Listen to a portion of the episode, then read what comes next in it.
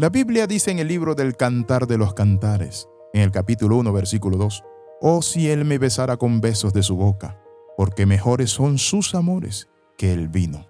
Qué interesante es cuando nosotros entendemos la dinámica de Dios con su iglesia, que la ve como una esposa, como su amante esposa. Por eso se habla de las bodas del Cordero, porque la relación con Cristo y su iglesia es de un esposo con una esposa. ¿Y quién es la esposa del Cordero? Nosotros. Nuestras historias externas, aquellas que vivimos frente al mundo, nos llevan muchas veces a pensar que vivimos en un mundo material, frío, y pensamos que asimismo Dios es un Dios frío. No, Dios es amor. Porque de tal manera amó Dios al mundo que ha dado a su Hijo unigénito. Dios nos ama. Y en medio de nuestro ajetreo, ocupaciones, Dios nos da respuesta a nuestras preguntas.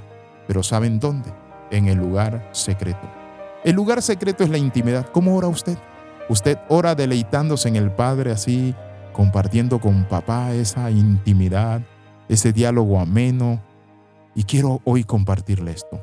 Cuando uno se enamora, uno pasa horas de hora hablando con la muchacha, hablando con el muchacho, el joven, tomados de la mano, mirándose, diciéndose dulce secreto. Asimismo nosotros debemos ir a esa intimidad con el Padre. Por eso en el libro del Cantar dice, ella anhelando, oh si Él me besara con besos de su boca porque mejores son sus amores que el vino. Hay gente que no viene a Cristo porque ve a un Cristo que tiene una vara de hierro en la mano, un Cristo con ojos de fuego que va a echar a la gente al infierno. La Biblia no nos dice eso de Cristo. Nos dice que Él es el deseado de las naciones, el amado del Padre, el que murió y nos amó con amor eterno. Por eso las Sagradas Escrituras nos dice algo que a mí me impacta. A lo suyo los amó hasta el fin. ¡Wow! Qué interesante, qué tremendo es eso. Saber que muchas veces nosotros cometemos errores, debilidades e inclusive nos apartamos de Dios, pero su amor permanece allí, firme, estable.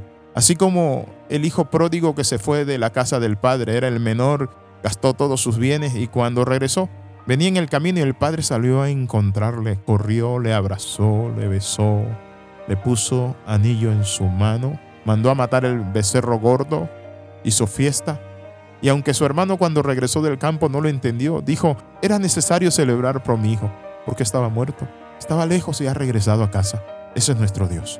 Es un Dios de misericordia y de amor. Por eso Frederick Buchner dijo lo siguiente, abro comillas en lo que él dice, que debemos aprender a escuchar a Dios en lo interior de nuestro corazón. Si es que Dios nos habla de algo o de alguna manera o de otra manera distinta a los canales oficiales como la Biblia y la iglesia, la predicación a través de un pastor, entonces creo que nos habla abundantemente por medio de lo que nos ocurre. Si mantenemos nuestros corazones y mente tan abiertos como nuestros oídos, si escuchamos con paciencia y esperanza, si recordamos profunda y sinceramente, entonces pienso que llegaremos a reconocer la voz de Dios, que aunque apenas podríamos escucharlo, Él está en realidad hablándonos. Su mensaje cada día es más fuerte yo te amo con amor eterno. Cierro comilla. Qué interesante todo esto. Muchas veces queremos que Dios nos hable de una o X o Y manera, pero saben, yo iba un día en el carro y cuando iba en mi automóvil iba manejando y recordando la fidelidad de Dios, cómo nos libró, libró a mis hijos de la muerte, cuando le dispararon a un carro, una ráfaga de ametralladora y cómo Él los libró, cómo me ha librado a mí muchas veces, la forma en que nos ha provisto, la maravilla de su gracia cada día, y las lágrimas corrían por mi mejilla. Y allí en mi carro tuve que estacionarme y llorar en un parqueo y darle gracias a Dios. En ese automóvil estaba Dios. Ahí estaba. ¿Cuántas veces han llegado pensamientos a tu vida así? Cuando ves a tus hijos correr, cuando ves lo que Dios te ha dado y las maravillas de su amor, Él está hablando a tu corazón. Te está diciendo, yo te amo, yo estoy contigo. Nuestra historia interior es más audible temprano en la mañana y a veces en medio de la noche. Dios nos dice, búscame. Por eso el salmista David decía, mientras me dure el espíritu, madrugaré a buscarte. De mañana escucharás mi voz. De mañana me presentaré delante de ti.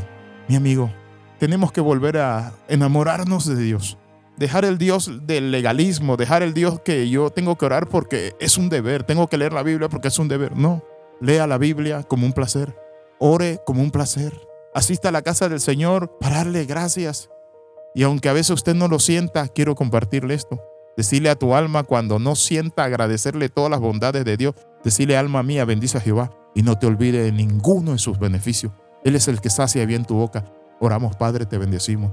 Tú eres nuestro Dios lindo, precioso, nuestro manantial de vida, Señor Padre Santo. Señor, nos conectamos contigo y permítenos cada día estar en intimidad contigo. En el nombre de Jesús oramos. Amén y amén. Escriba al más 502 42 45 60 89. Le saluda el capellán internacional Alexis Ramos. Bendiciones del Dios Altísimo. Nos vemos en la próxima.